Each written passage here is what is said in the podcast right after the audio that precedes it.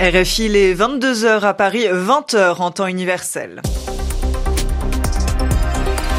Mayol de Charon. Euh, bonsoir à tous et bienvenue dans votre journal en français facile, euh, présenté ce soir avec Vincent Dublange. Bonsoir Vincent. Ah, bonsoir Mayol, bonsoir tout le monde. Et à la une de ce journal, euh, Volodymyr Zelensky accuse Moscou d'une attaque massive après le tir de 36 roquettes la nuit dernière. Les frappes ont visé des infrastructures énergétiques.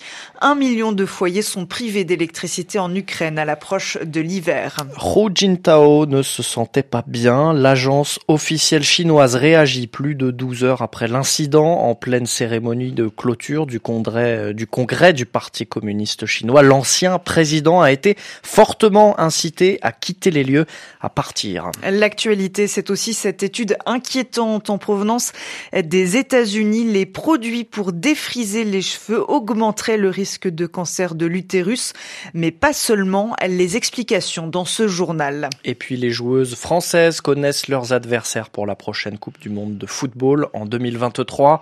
Les Bleus seront face à la Jamaïque et au Brésil lors de la phase de poule. Un tirage plutôt clément facile, mais il faudra faire attention, assure la sélectionneuse Corinne Diacre. Le journal en français facile. Le président ukrainien accuse la Russie d'une attaque massive. Volodymyr Zelensky dénonce des frappes contre des infrastructures énergétiques du pays la nuit dernière. L'armée de Kiev est à l'offensive, c'est-à-dire qu'elle avance dans la région de Kherson, dans le sud de l'Ukraine, mais elle subit de lourdes représailles de la part de Moscou. Selon le président ukrainien, 36 tirs de roquettes ont été recensés dans la nuit de vendredi à samedi. Les précisions d'Oriane Verdi.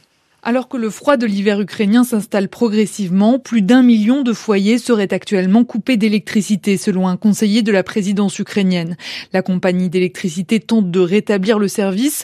En attendant, elle a imposé des restrictions énergétiques dans une série de régions, dont la capitale. Les autorités craignent que ces frappes ne privent Kiev d'électricité et de chauffage pour plusieurs jours, voire plusieurs semaines. L'ampleur des dégâts pourrait dépasser ceux causés par la première série d'attaques menée la semaine dernière selon l'opérateur ukrainien Ukrenergo.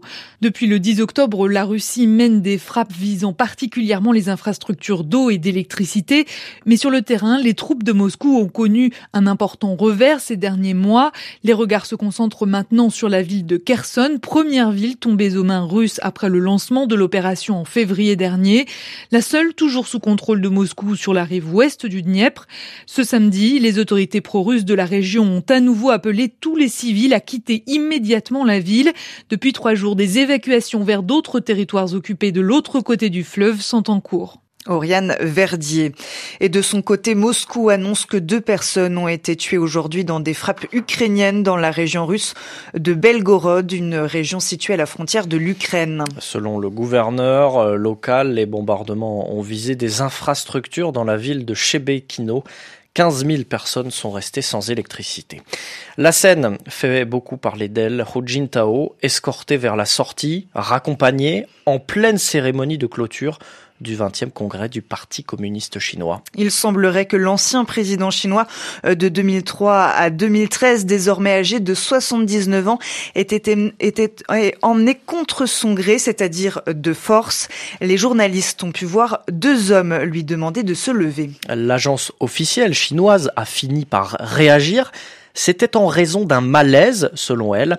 À Pékin, les explications de notre correspondant Stéphane Lagarde. Chine Nouvelle aura attendu plus de 12 heures après l'incident. Il était près de minuit ce samedi ici en Chine quand l'agence officielle a évoqué ce problème de santé de l'ex-président chinois. Hu Jintao ne se sentait pas bien lorsqu'il a quitté le Congrès. Un journaliste de l'agence s'exprimant sur Twitter, donc à destination de lecteurs étrangers ou de Chinois qui connaissent ce réseau censuré en Chine, a expliqué avoir appris que l'ancien chef d'État avait insisté pour assister à la séance de clôture, malgré le fait qu'il lui faut du temps pour récupérer. Ces explications surviennent alors que ces images incroyables de l'ancien numéro un chinois, raccompagnées à la sortie du grand hall du Palais du Peuple, apparemment contre son gré, ont fait le tour du monde. Les médias d'État n'ont pas évoqué le sujet jusqu'à la dépêche officielle, occupés qu'ils étaient à étudier les 205 noms du nouveau comité central issu du 20e congrès.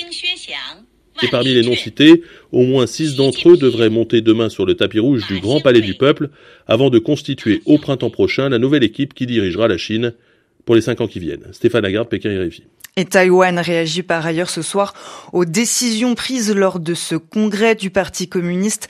Taipei appelle Pékin à se défaire de son ancienne mentalité d'invasion et de confrontation et à résoudre les différends par des moyens pacifiques, équitables et réalistes. Oui, car ce congrès a été marqué par la décision du Parti communiste chinois d'inclure dans sa charte une mention spécifique sur son opposition à l'indépendance de l'île de 23 millions d'habitants.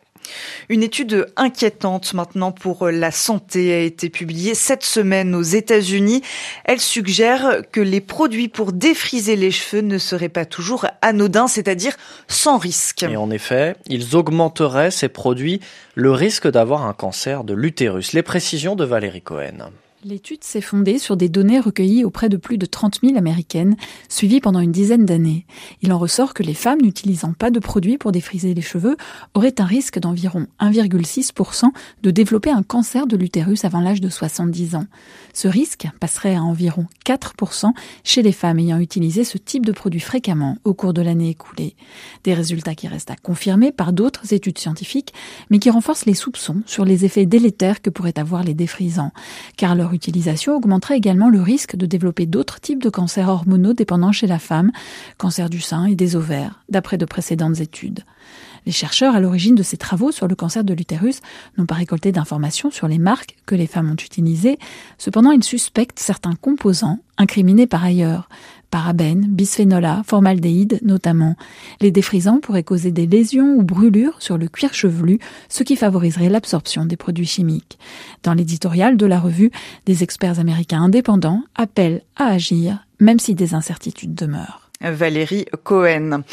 Santé toujours en France. Édouard Philippe a été placé sous le statut de témoin assisté dans l'enquête sur la gestion de l'épidémie de Covid-19 pour mise en danger de la vie d'autrui et abstention volontaire de combattre un sinistre. L'ancien Premier ministre français échappe à une mise en examen après sa convocation devant les magistrats de la Cour de justice de la République cette semaine. C'est la seule instance habilitée autorisés à juger des ministres pour des faits commis dans l'exercice de leurs fonctions. Et nous prenons maintenant la direction de la Tanzanie où plus de 300 personnes ont été mobilisées pour contenir un incendie sur le Kilimandjaro. Il s'est déclaré euh, vendredi le Kilimandjaro le plus haut sommet d'Afrique. Le feu sévit toujours, fait, fait rage à proximité du camp Karanga c'est une halte pour les alpinistes. Elle est située à environ 4000 mètres d'altitude euh, sur le versant sud du Kilimandjaro. L'ampleur de, l'incendie, c'est-à-dire sa gravité, n'est pas encore connue, expliquent les autorités tanzaniennes. RFI, il est 22h08 à Paris. Un mot de sport maintenant. Les footballeuses françaises connaissent le nom de leurs adversaires pour la Coupe du Monde 2023.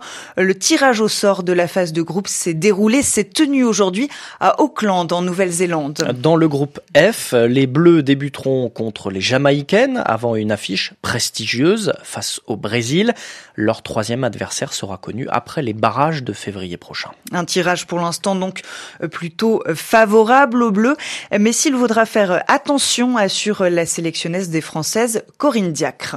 Un groupe euh, pas simple, mais comme les 32 équipes qualifiées, on va avoir des, équipes euh, importantes à, jouer avant d'espérer se qualifier pour, euh, pour les huitièmes de finale. On jouera la Jamaïque en premier, donc il faudra déjà bien, démarrer cette compétition.